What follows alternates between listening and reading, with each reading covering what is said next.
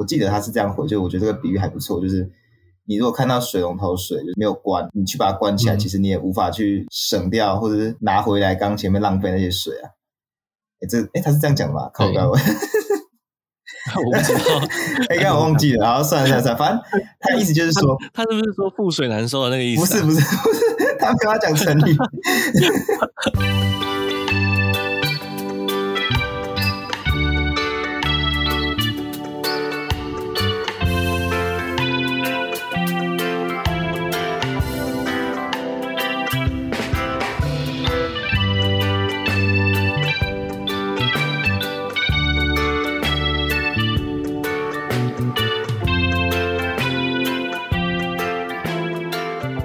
大家好，我们是 TBHA 台北城市狩猎，用轻松又专业的方式带大家体验大自然的生态导览团队。欢迎来听我们的生态杂谈，一起了解台湾和世界上的生态议题与时事。啊，我是今天的主持人，我叫口勇；我是另一个主持人，我叫世祥。呃，欢迎大家来听我们最新的节目。这次呢，一开始我们节目做一点小调整。如果我们在找新闻的时候有发现一些比较短，但是我们也觉得蛮重要或有趣的新闻。可能没办法聊很长很长的篇幅，我们就在一开始的时候稍微小提一下，让大家知道，然后再进入正题。OK，好，所以那就先从今天的这个短新闻的，呃，要怎么讲？短新闻的部分开始。好，那今天、oh, breaking news 嘛，嗯，哦，后来我我觉得取 breaking news 有点装逼，我觉得可以啊，我我觉得很有感觉，什么很有感觉？很有感觉。好，那把它叫 Breaking News。今天的 Breaking News 有三则。第一则是今年的联合国气候变迁大会在十一月六号已经开始了。那这个大会呢将会持续两个礼拜。这次的呃联合国气候变迁大会呢是首次把损失与损害这个题目纳入议程 （Loss and Damage）。呃，这个题目呢就是要讨论我们该如何去处理。富有国家对于碳排放量相对少，却承受更大气候变迁负面效应的贫穷国家，要怎么去做补偿？除了这个之外呢，我个人也蛮想要知道，就是关于这次各国又要针对气候变迁，呃，怎么讲，喊出什么口号了？这次的《经济学人》杂志呢，其实在封面的封面故事有提到。关于二零一五年巴黎协定所提出全球温度不能超过一点五度的这个目标，几乎已经是不可能达成了。那我们可以看到，很多当初立下的目标，现在呢，完成进度根本就是大学生的期末报告的程度哦，进度非常有限。所以就等看看这次的呃大会结束之后，看我们能不能跟大家稍微聊一下这次会议的嗯几个重点。所以我们就等会议结束吧。那第二个 breaking news 呢，是唯一生活在里海的哺乳动物，那也濒临绝种。这个动物呢，叫里海海豹。前阵子呢，有一百三十一只因为不明的原因死亡。那里海是呃世界上最大的内陆，那它在哈萨克旁边啊。那除了前阵子有一百三十一只因不明原因死亡的里海海豹之外，今年五月其实也有发现六十四具的里海海豹尸体。那在今年四月以前，呃，也发现了九十七只的里海海豹尸体。那现在里海海豹呢，数量是大概六万八千只左右，听起来好像是不少，但其实二十世纪初期的时候还有一百万只，减少的速度非常非常的快哦。所以，嗯，这阵子有这么多不明原因死亡的个案，也是让人有点担心呐、只不过到目前为止还是不知道确切的死因，就再看看我们后续的报道。这边呢，最后一则呃 breaking news，延续上一周我们讲到了永安湿地没有水了的新闻，就是大家如果还记得的话，永安湿地因为没有呃适度的进行补水，所以他们的黑面琵鹭鸶的栖息地就呃减少了。那这周呢，我们来报点喜讯，就是台江国家公园作为黑面琵鹭在台湾数一数二大的渡冬地，他们今年与地方渔民合作。成功增加六十二公顷的生态友善鱼塭，那这些鱼塭呢，可以提供黑面琵鹭栖息。那六十二公顷其实非常大。那今年呢，呃，其实有台江国家公园第一次实施这项生态友善计划。那二零二零年的时候，就有三位渔民提供了十点八公顷的鱼塭，这是他们第一年实施。那第二年呢，又增加了二十一位渔民，那第二年二零二一年会提供五十二点四五公顷。然后呢，今年的申请人数大增，一共有三十四位渔民送件申请。那申请面积原来高达两百公顷，但是经过生态专家组成的顾问团队审议后，是通过了六十二公顷，增加的范围还是比去年有所成长，所以仍然是一大创举。参加这项保育计划的渔民呢，他们自家生产的产品，不管是渔获或者是任何水产品，都可以获得生态友善标章，这也是渔民可能会希望呃去参与这项计划的一个诱因。这一项计划本身呢，是公民参与保育行动的一个优良案例。那我们也希望之后这种兼顾渔业产值与水鸟保育的友善田会越来越多。好，那今今天的三则 breaking news 就到这边。好好，那接下来就进入我们正式的节目内容啦。那第一则新闻要跟大家聊的是，台湾受邀参与大洋旅人公民科学计划。今年的九月十八号到二十三号刚结束第七届的国际海废大会。那这是什么大会呢？这其实是一个讨论海洋废弃物相关议题与研究的一个研讨会哦。那在这次大会上呢，台湾受邀加入今年九月启动的前面所讲过的叫做大洋旅人的公民科学计划。那大洋旅人的英文叫做 Ocean Traveler，顾名思义就是讲海上的旅行者。那听起来很酷哦。那这边说的旅行者就是讲那些随着这个海上的一些漂流物。漂泊到各处的各种生物，所以这个计划想要研究的是，究竟海上漂泊的这些海洋废弃物到底形成了一个怎么样的塑胶生物圈哦？好，那到这边可能有蛮多不知道专有名词或是大家没听过的东西，我们可以慢慢聊。首先，大家应该都知道海洋里面有很多塑胶废弃物嘛，其实大家上网查，随便都可以看到一大堆的海洋生物误食塑胶死亡的新闻哦。那上礼拜我们也跟大家聊过，这些累积在海洋生物体内的塑胶微粒，会因为生物放大作用回来伤害我们人类。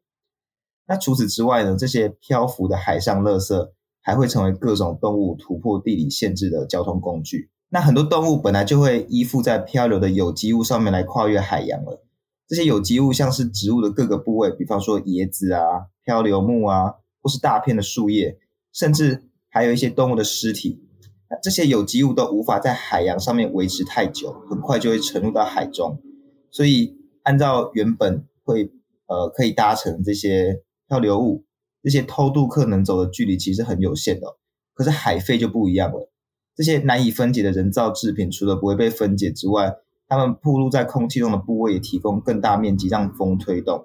这样让它们漂流速度更快。那有研究就显示，这些海废它们的漂流速度比藻类在海中的移动速度快了二十倍。根据二零一五年的研究回顾，至少有快七百种的物种会碰上海肺，其中有八十五个分类群能够把海肺的表面当作新的栖息地，更有两百五十九种生物可能利用海肺来扩散到新的地区，成为潜在的外来入侵种。那这些数字感觉呃好像没有太多，可是它其实一定是远远低估的，因为。我刚刚说的这篇文章只是一个回顾的研究，呃，这种类型的研究呢，是把别人的研究成果整合在一起，统整之后发表的。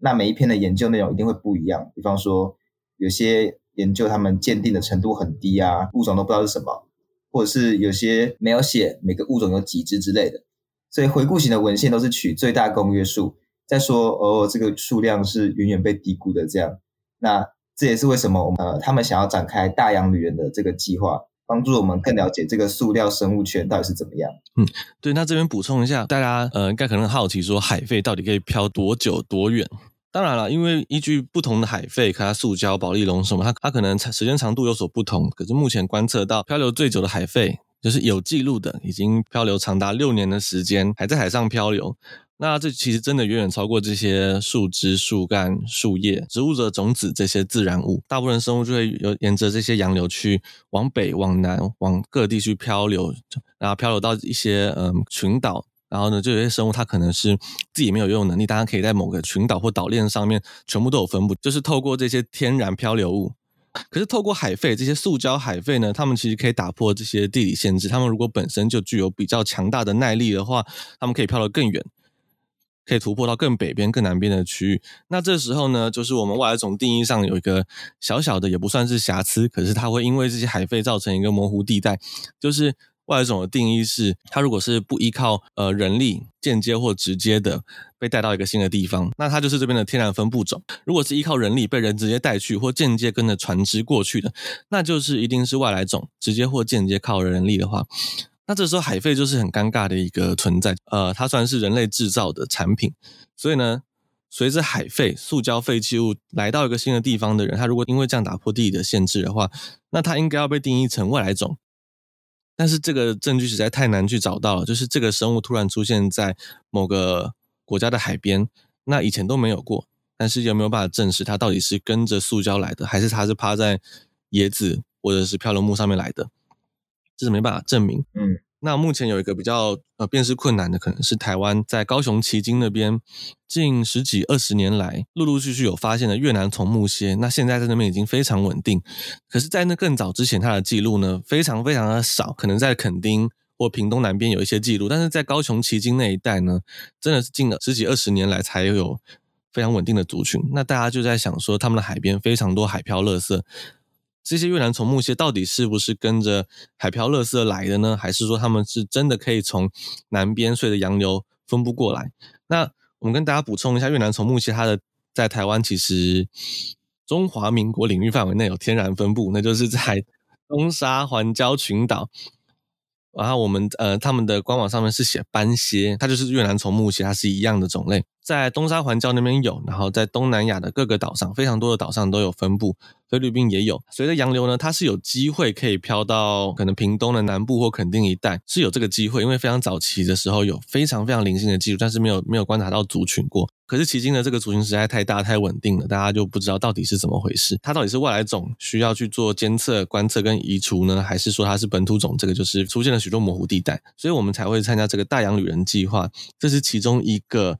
呃关于。厘清这项事情的重要性，这样。嗯，不知道大家会不会想说，哎，这么多国家为什么要找台湾呢？那其实其中一个原因就是，台湾刚好位处在北太平洋环流系统中黑潮的中间地带。北太平洋环流系统，大家应该以前地理课有学过，又被叫做太平洋垃圾带。那这就是因为有很多的海废，他们会在这个北太平洋环流系统这边一直巡回、巡回、巡回，然后就成为一个充满垃圾的地方。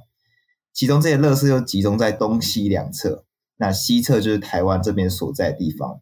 而顺带一提，就是虽然这边叫垃圾带，可是你如果透过航空照，还是就是非常高空的照片，或是卫星的照片什么之类的，其实是看不到垃圾的。那原因是这边垃圾因为太阳的曝晒、降解等等的原因，其实就是变成我们之前有讲过的非常非常小的塑胶微粒。所以远看是看不到，但其实海中是充满了各种垃圾。那回到刚刚说的大洋旅人计划这个网站，呃，我们会把这个网站链接放到资讯栏，如果有兴趣可以去点去看一下，说要怎么去做。那、如果看不懂英文的话，呃，我记得在新闻报道中是有想说可以去联络一个叫成阳的环境顾问公司。那我们会把它的官网放在下面。这个大洋旅人计划网站里面，它就有一个手册来教你如何去做记录跟回报。呃，我记得新闻上面是说，他们希望台湾可以提供一百笔以上的记录，不过目前是还没有看到有没有一个专门负责这件事情的单位要来组织这项公民科学运动。那这边小提一下下，就是呃，台湾其实在这一次有蛮多单位有参与这一次的这个大会，其中还有包括成功大学也有，呃，我不确定是同学还是老师，但应该就反正应该是有一个团队也有去参与。那其中呃，里面有一个好像是。他们有回收保特瓶，然后去做成衣服，这件事情是蛮受到大家的肯定的。所以可能也是因为他们这样优异的表现，让台湾也是被邀请进入这样子的一个公民科学计划。那差不多这个新闻就是这个样子。做个结尾的话，就是根据另外一个研究，二零一零年的研究调查，当年就是以二零一零年，大概有五到一千三百万吨的塑胶被倒入海洋，并且形成。十五到五十万亿个塑胶颗粒，非常非常惊人的数字哦。如果这些倒入海洋的塑胶的速度保持不变的话，根据那时候的研究结果，到二零三零年，这些塑胶颗粒的数量可能会翻倍。这是二零一零年的结果。那二零三零年其实离我们现在不远了。不知道我这段时间有没有比较有时间长进呢？还是更快了？对，其实。其实，如果大家生活习惯不变，然后对这个的敏感度很低的话，它是可能以同样的速度在增加的这样子。嗯，对。所以大家还是可能这个新闻播，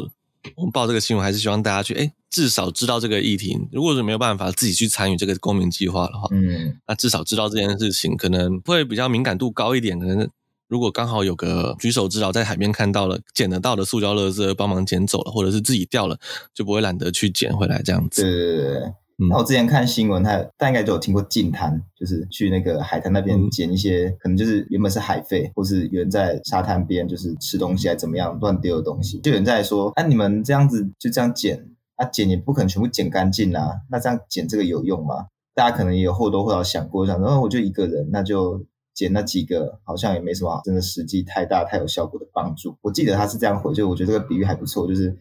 你如果看到水龙头水就没有关，你去把它关起来，嗯、其实你也无法去省掉或者是拿回来刚前面浪费那些水啊。哎，这哎他是这样讲吗？靠我，我不知道，哎，刚我忘记了。然后算了算了算了，反正他的意思就是说，他，他是不是说覆水难收的那个意思、啊？不是不是不是，他跟他讲成语，不是。那反正他他的意思。稍微有点效果的意思，他的意思就是一点，嗯、呃，他不是 Fox 在说哦什么一个人做一点点，那一群人就会什么很大的力量什么的，不是，而是你不能因为就是你做了这件事情好像帮助很很一点点，你就完全不做，这个还是会有帮助的。哦，你你说不以善小而不为吗？哎，我觉得可能是类似。哇，你今天是有什么成语和俗谚的？今天好多成语跟那个。好了好了，反正这则新闻就。差不多到这边告个段落，那我们进入下一则新闻。那下一则新闻是连署不连署，一起来连署台北市禁用粘鼠板吧。那最近呢，台湾友善动物协会准备在台北市提出禁用粘鼠板的地区性公投提案。那我想大家应该都看过粘鼠板吧，或者可能也有用过粘鼠板。其实以前我家也会放，但我从来没有想过这其实。蛮违反动物福利，其实想想也蛮猎奇的，就是老鼠，然后就粘在那个粘鼠板上面，它就不能动，可是它其实也没死掉，就在那边可能渴死或是饿死这样子。以前以前在自己的我的我的小区也蛮常看到粘鼠板，那可是粘鼠板其实最常粘到的第一名的生物就是蟑螂跟壁虎嘛。那第二名就确实是老鼠，我们还看过在上面挣扎老鼠，还蛮可怕的，就是弄到自己都受伤。那第三常被粘到的就是小朋友这样子，什么小朋友？他是踩到。哎，你知道我想到，其实就清超久，我自己也踩到过一次。哎，你知道我想到我之前去那个新体，就是我们学校的那个体育馆，嗯、然后我那时候在自动贩卖机那边要买东西，结果手一滑，那个饮料滑到自动贩卖机下面，嗯、我想说我要下去拿。就伸进去就碰到那个粘鼠板，我真的是个发疯，超恶心，真是超恶 手手碰到感觉更恶心，我鞋子碰到，然后鞋底的那个那个橡胶走路一直黏黏的，然后都弄不太掉。对啊，那个真的弄不掉，那是超强的胶，它到底是什么鬼胶啊？好像抹面粉才能弄掉啊，它必须让它有东西粘，它不能够直接洗掉了，洗不掉。这种用面粉的招，就用面粉去搓搓搓，把它那个搓成一颗球，很恶心的一颗球，然后把它丢掉这样子。而且这个粘鼠板，它其实不只是违反动物福利而已。它叫粘鼠板，就是想要粘老鼠嘛。但这种我们叫粘胶性的陷阱，其实就像孔刚刚讲到，就也很常粘到老鼠以外其他动物。对，那我们这边补充说明一下，就是不止粘鼠板，那大家比较熟知的其他，呃，没有那么精准，可能会抓到很多其他额外生物的，像像是捕兽夹，可能会夹到你想要猎捕的，可能假如说是三呃三枪或三猪这些猎物，如果是原住民的朋友的话，可是。就会发现捕兽夹常常会捕到意料之外的生物。那另外呢，还有包括跟捕兽夹很很相关的，像是呃金属制的山猪钓，嗯。这些具有伤害性的金属陷阱呢，现在在二零二一年的一月就已经全面禁用了。那山猪吊是什么呢？山猪吊其实就是一个金属线圈，然后后面去套在那个树枝或者树干上面，让它具有弹性。那动物可能踩下去之后呢，就是透过呃隐蔽的陷阱踩下去之后呢，就被脚就被套住，然后呢后面就跟着连着树枝啊那些的，它没办法挣脱，就被卡在那个地方。可是因为金属制的陷阱，它制造了伤口呢。如果那个陷阱有生锈的话，会造成致命性的伤口。那本身它的强度又太强、太强大，然后有些生物没办法挣脱，那它们具有野性嘛，可能会破坏自己的脚，让自己的脚被截断。那满山遍野的放这些捕兽夹和山猪吊，有许多呢，像我们自己在山上走的时候也发现，有许多根本可能就是乱放，或被忘记，或者是被弃置的。然后真的捕到动物之后，就看到动物的脚被山猪吊圈着，已经死在那边，已经腐烂了，或者是看到。被捕兽夹夹到的，像白鼻星啊、鼬獾那些，我都两种都有看过，就是被夹在那边，也没有人去收这个陷阱。看到这个陷阱已经严重的生锈了。那山猪钓其实最有名的是我们之前有讲到关于猎人他们误捕了黑熊，然后最后因为害怕，所以三个猎人把他就把黑熊射杀这个案件。其中呢，那个黑熊就是踩到山猪吊，金属制的山猪吊。这山猪吊跟捕兽夹，他们常被放在果园这些地方或果园旁边，就是除了狩猎以外，果园旁边，然后农田旁边。本来就比较不怀好意，他们本来就是为了捕一些会来偷吃果园植物的，或是会偷吃牲畜的一些，不管是猫啊、狗啊，或者是野生动物啊、猴子啊这些。这些都是他们猎捕的对象。那其中，呃，山猪吊比较是拿来针对山猪，因为有些田它会怕山猪去吃这样子。但常常会捕到其他的生物，像我们如果在呃原乡部落或花东地区看到很多狗，它可能会少一只脚、少两只脚，这个很大部分都是中了山猪吊或者是兽夹。这本来并不是要针对他们，但是就捕到了。这也是为什么他们这个可以在二零二一年一月很快的通过了，因为其实会捕到猫狗，你就知道不止野保团体会出来讲话，动保团体也会共同呼吁这样子。像是我们其实有一个案例。是我们在恒春那边就看到了洋葱田旁边，呃，在早期看到放了兽夹这样子，然后确实是打开了，准备要准备要抓东西，就是我们用树枝去戳它，它就夹起来这样子，然后有看到了很多呃截肢的狗，又看到狗的尸体，这样。就是因为他们就是为了针对狗的，因为很多狗在洋葱。开始成熟的季节，他们会去闻到那个洋葱奇怪的气味，他们会因为好奇把整个洋葱田的洋葱挖出来，这样子，那就没办法采收。对，会，所以就是因为这样的事情，他们就会去设置一些陷阱，去周遭把狗抓住，这样，那就有一些狗就因此截肢或者是死亡，这样，它造成了过高的伤害性。嗯。对，就陷阱本身其实它的重要性，我们没有完全舍弃陷阱。我们在做生态调查的时候呢，也需要陷阱去帮忙我们捕捉一些生物。狩猎果腹的还是有这样的需求在，还是需要陷阱去抓。然后还有刚刚讲受害跟虫害的防治，也会用到陷阱去捕捉这些生物。那那这是为了弥补人类在追猎生野生动物的时候，我们的生理条件上的不足。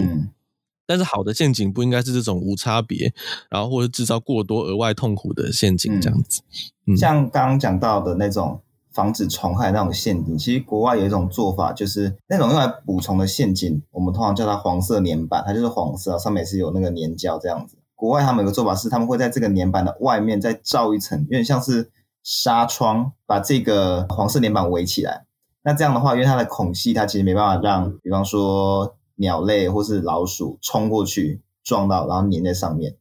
就昆虫很小，昆虫可以从那个孔隙进去，所以就可以比较高比例，就是避免那种非他们目标的动物去粘在上面，而是就主要是昆虫粘。像我们实验室，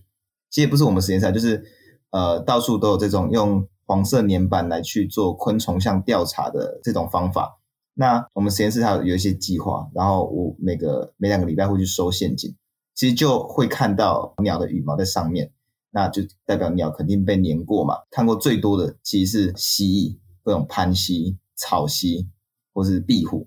就粘在上面。有些还活着，那有些就是死掉变干尸了。这个就是很明确，就是这种粘板粘胶式的陷阱会带来的负面效果。这样子，关于我们这些提到的这个公投的提案。其实我在查资料的时候，我也有发现另外一个单位叫台湾联合动物公园协会，